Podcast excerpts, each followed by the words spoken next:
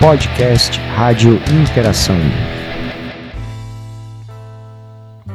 Olá, meu nome é Jordana Is e estou apresentando mais um podcast da Escola Interamérica. Rádio Interação 245,5. Com você.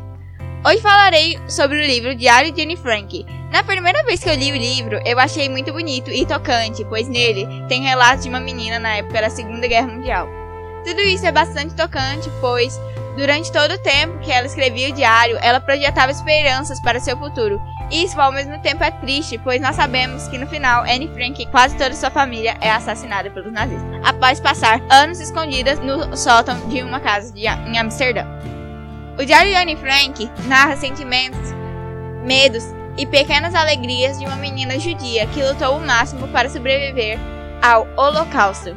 Rádio Interação 245,5 com você. Rádio Interação, Escola Interamérica 2021.